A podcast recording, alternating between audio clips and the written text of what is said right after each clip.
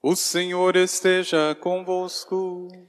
Ele está no meio de nós. Proclamação do Evangelho de Jesus Cristo segundo Mateus. Glória a vós, Senhor.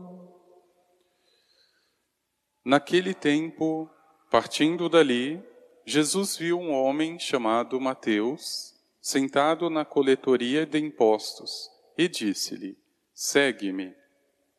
Ele se levantou e seguiu a Jesus. Enquanto Jesus estava à mesa em casa de Mateus, vieram muitos cobradores de impostos e pecadores e sentaram-se à mesa com Jesus e seus discípulos. Alguns fariseus viram isso e perguntaram aos discípulos: Por que vosso mestre come com os cobradores de impostos e pecadores? Jesus ouviu a pergunta e respondeu: Aqueles que têm saúde não precisam de médico, mas sim os doentes. Aprendei, pois, o que significa: quero misericórdia e não sacrifício. De fato, eu não vim para chamar os justos, mas os pecadores. Palavra da salvação.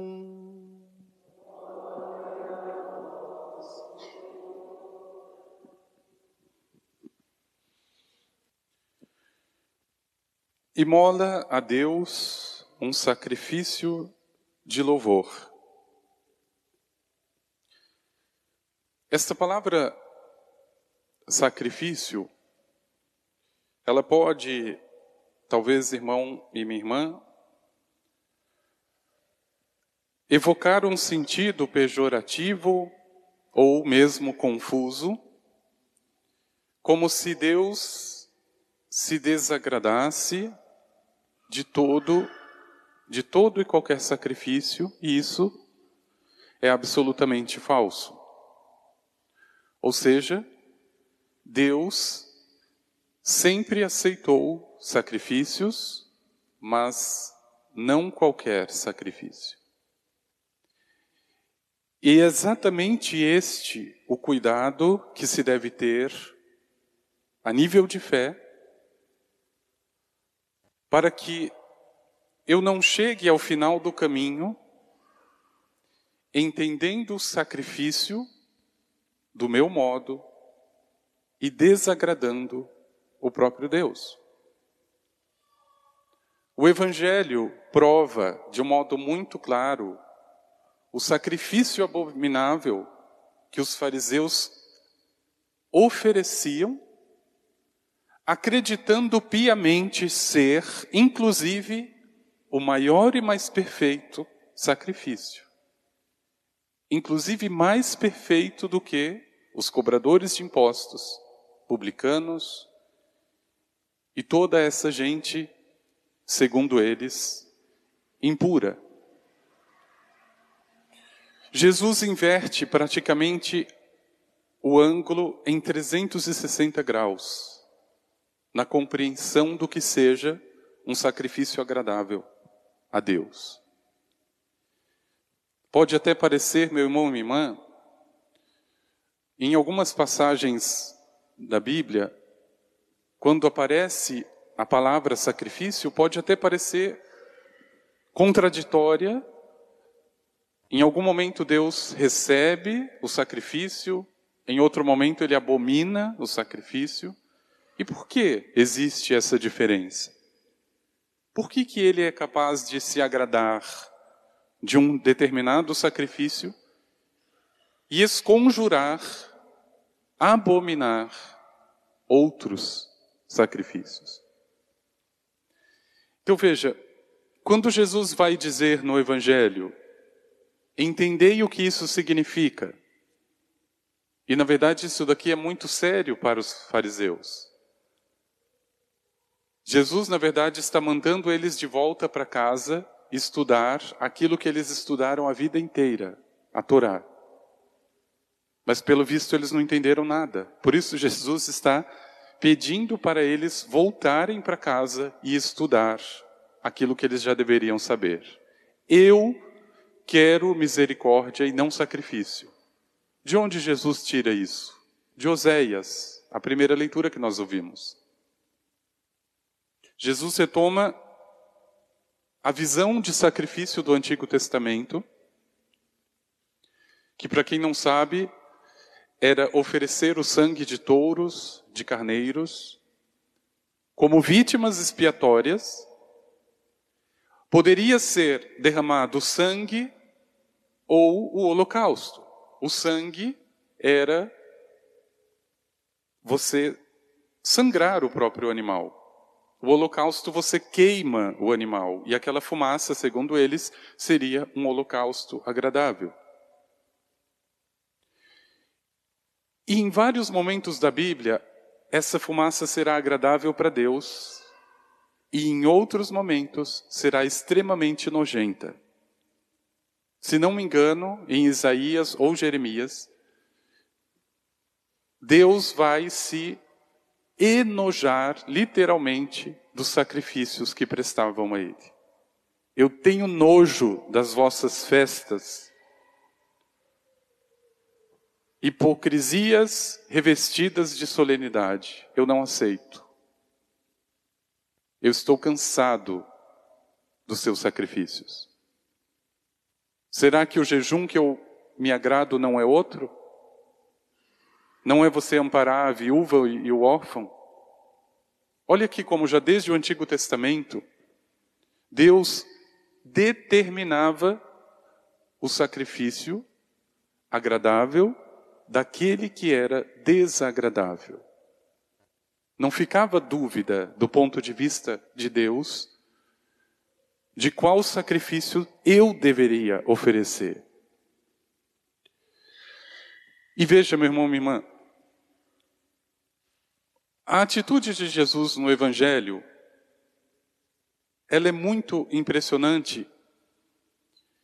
E ainda mais, a resposta de Mateus, que diga-se de passagem, era um pecador público, coletor de impostos. Levi era o seu nome. Mas, ao chamado de Jesus, e aqui isso é impressionante, ele deixa tudo.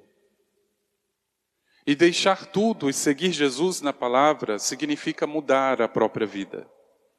Não é deixar as coisas ali guardadas e depois voltar aquelas coisas. Não. Quando a palavra diz deixou tudo e seguiu o Senhor, ele está dizendo essa pessoa mudou. Foi 360 graus. Tanto que de Levi, agora ele se chama Mateus. Até o nome muda quando a pessoa encontrou o sentido em Jesus. O que os fariseus observaram foi só a superfície daquela cena. Eles continuavam tão convencidos da legitimidade do seu próprio sacrifício, que eles esqueceram que Mateus estava oferecendo um sacrifício ainda maior e melhor que dos fariseus o sacrifício da própria vontade. Esse não são todos que conseguem, não são todos. Pois você pode oferecer um boi, o sangue de um touro, e ser incapaz de oferecer a própria vontade. E é exatamente aqui, é esta a encruzilhada da vida de um ser humano. Porque, meu irmão, minha irmã, enquanto você pode oferecer as coisas para Deus do teu modo, eu tenho certeza que você vai fazer do modo mais confortável possível. Ou mesmo que seja sacrificado, é você que está determinando, não é Deus. E quando for o inverso? E quando for Deus a exigir algo que eu não gostaria de oferecer? E veja, a palavra dos Salmos de modo muito especial, elas voltam sempre a essa visão do sacrifício, mas de um sacrifício muito próprio e agradável a Deus. Davi, no Salmo de 50, vai lembrar: Meu sacrifício é minha alma penitente. Não desprezeis um coração arrependido. Ele não estava levando um touro para sacrificar, ele estava levando a alma, o coração contrito. Veja como é diferente. Meu irmão, minha irmã, o convite do salmista a mim hoje, imola a Deus um sacrifício. Qual sacrifício? Você vai oferecer um tipo de mortificação? Você pode oferecer. Aliás, nós católicos perdemos muito essa dimensão da nossa fé tão importante. A ascese, aquela vivida por João Batista, aquele entrar um pouco no deserto, aquele oferecer o jejum. Nós perdemos isso. Mas não é isso ainda que está no coração de Deus. Não é o jejum pelo jejum o sacrifício perfeito. Quando diz o salmista e ao mesmo tempo convida e mola a Deus um sacrifício de louvor, meu irmão, minha irmã, ele está dizendo que você pode ter todos os bezerros oferecidos. Se você ainda se agarra à tua própria vontade em todas as coisas, e no momento que Deus te visita para pedir o teu único filho Isaque, e você se nega, nada vale todos os teus bezerros, nada. Pode oferecer o mundo, pode oferecer rio de dinheiro, não vale nada. E o bonito, voltando a esta cena de Mateus, é que ele começa a atrair outros como ele, que diz a palavra, sentou-se à mesa com Mateus, na casa de Mateus, e junto com ele, outros cobradores. Por que que estavam ali tantos pecadores? Porque Jesus estava dando uma festinha do pecado, que todo mundo poderia fazer o que queria ali? Não. Porque aqueles homens viram o que viu Mateus: uma luz. Eu não preciso mais cobrar indevidamente o imposto como sempre fiz. Se Mateus conseguiu, eu também consigo. Então é para a casa de Mateus. Veja, não é o covil não é o lugar do pecado e da perdição, como pensava o fariseu. É para a casa de Mateus, que simboliza, é para a vida nova que eu vou. É para lá que está me chamando o Senhor. Agora, o sacrifício deles, meu irmão, minha irmã, de desagradável torna-se perfeitamente agradável a nosso Senhor. Por isso que Jesus se sente tão livre com eles. E por isso que ele vai dizer com tanta audácia: as prostitutas e os publicanos vão passar na frente de vocês e vão chegar primeiro no reino dos céus. É uma palavra extremamente dura. Eu que passei a vida inteira aqui nessa igreja, aquela pessoa que estava perdida na vida, chegar primeiro que eu. O problema é que quando eu fui visitado, o único sacrifício que oferecia Nosso Senhor foram das coisas, não foi da minha vontade. E pode ser que aquela prostituta que estava, para mim, a meus olhos, perdida, quando foi visitada por Nosso Senhor, ela não tinha bezerros para oferecer. Ela tinha só a própria vontade. E ela saiu daquela vida. Meu irmão, minha irmã, eu peço ao nosso Senhor que não seja o seu caso. Mas eu fico profundamente escandalizado com a pessoa que ainda tem a coragem de dizer: Eu vou todos os anos ao santuário de Aparecida do Norte, todos os anos. E o resto do ano, a pessoa é incapaz de oferecer a Nosso Senhor um sofrimento que seja. Reclama. Não pode doer o dente. Não pode acontecer nada que saia do meu plano. Mas eu vou para Aparecida todos os anos. Fazer o quê? O que que você vai fazer lá? Nada é melhor que nem vá.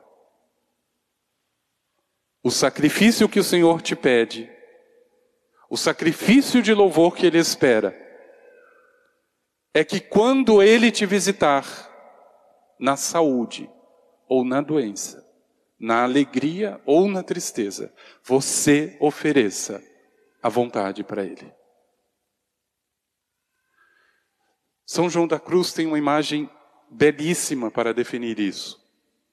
Ele diz que o todo cristão, sem exceção, todo cristão, ele vai passar por dois tipos de noite na sua fé. Duas noites escuras.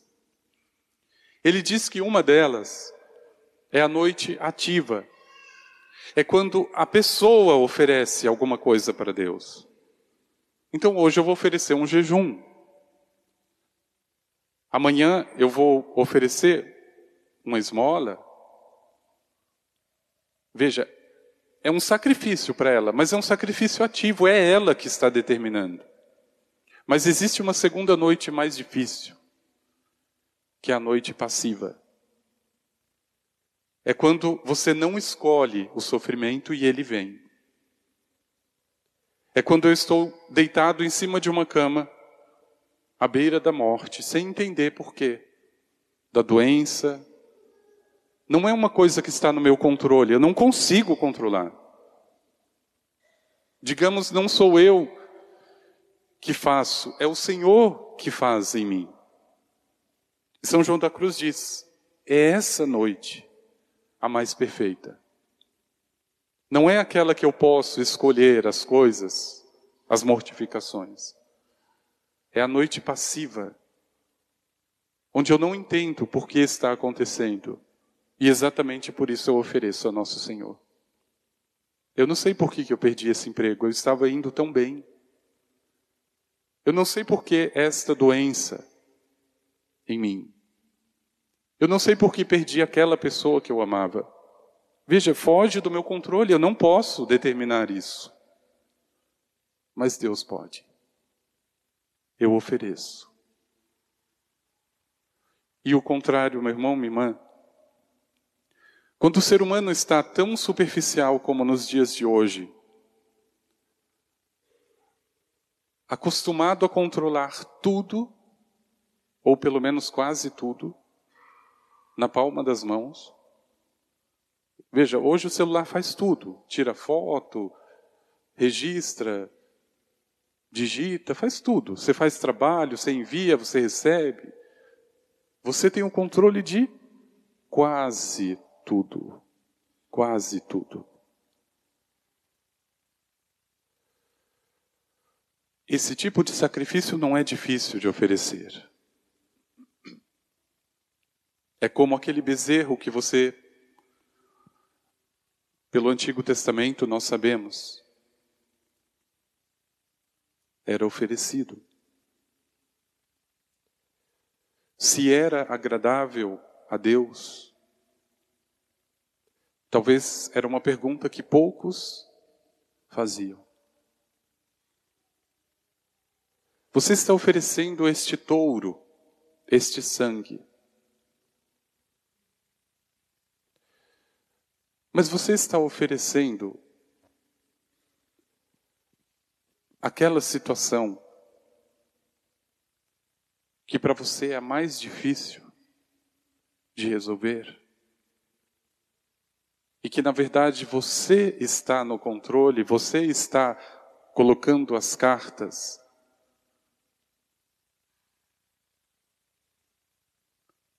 Veja, meu irmão, minha irmã, aqui reside o sacrifício mais perfeito que o ser humano pode oferecer para Deus o sacrifício da própria vontade.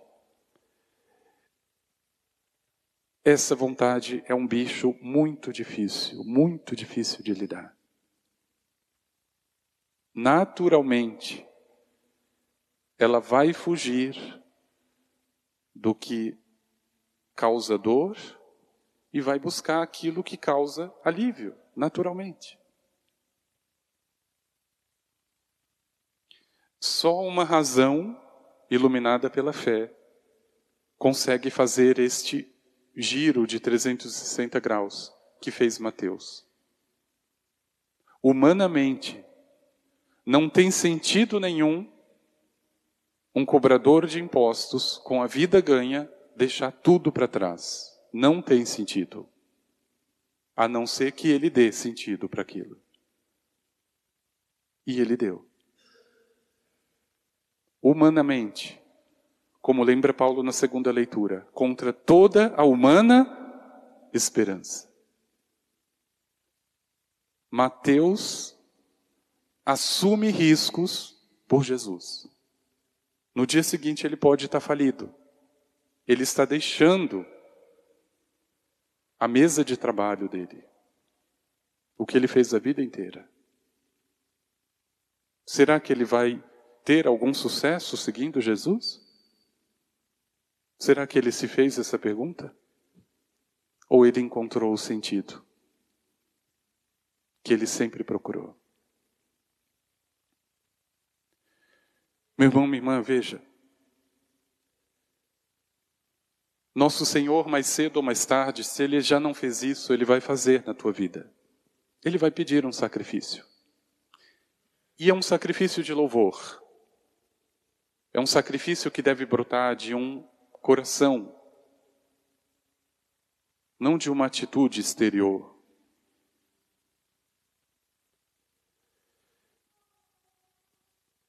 E lembre-se que você pode fazer sim suas mortificações, suas promessas.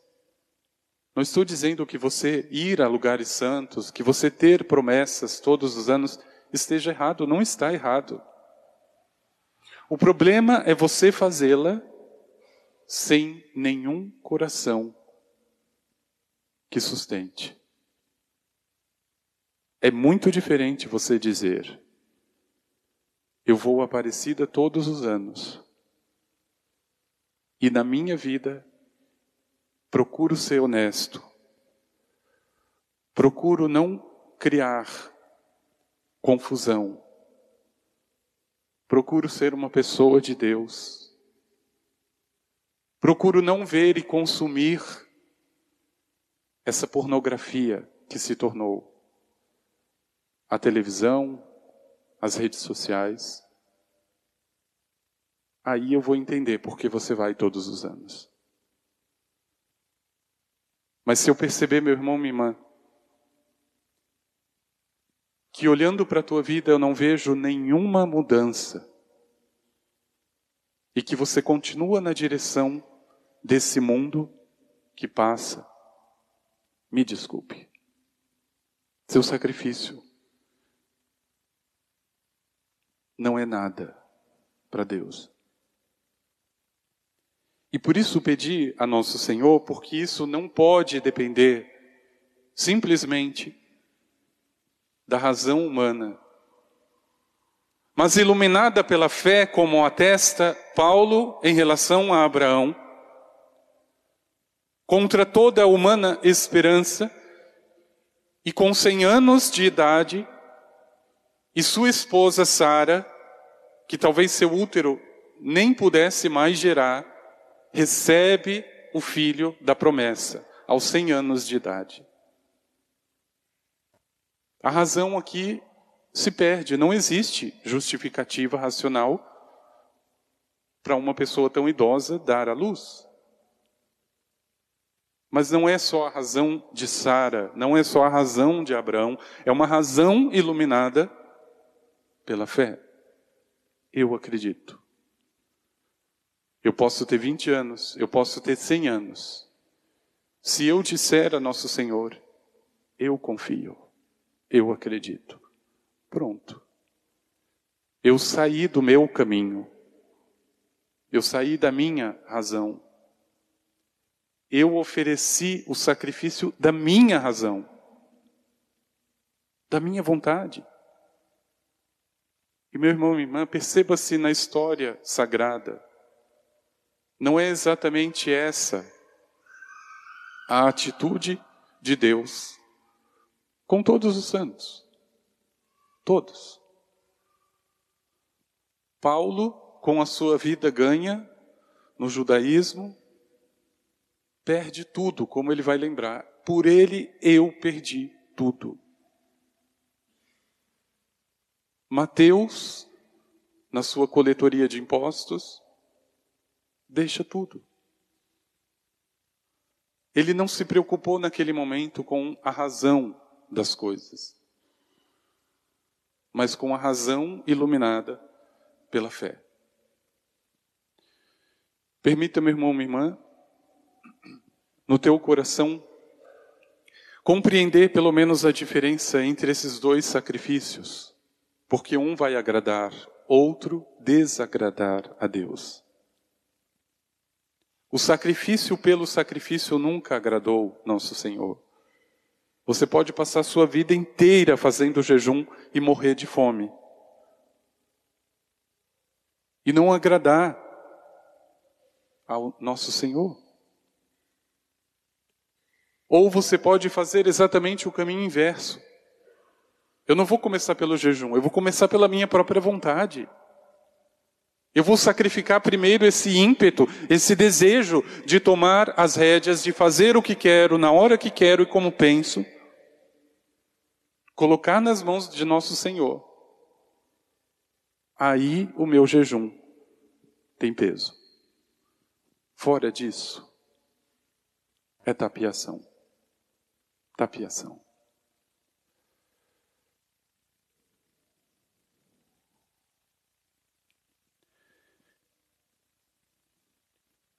Oferece um sacrifício de louvor, diz o salmista. E não perca, meu irmão, minha irmã, a oportunidade privilegiada que você tem de fazer isso.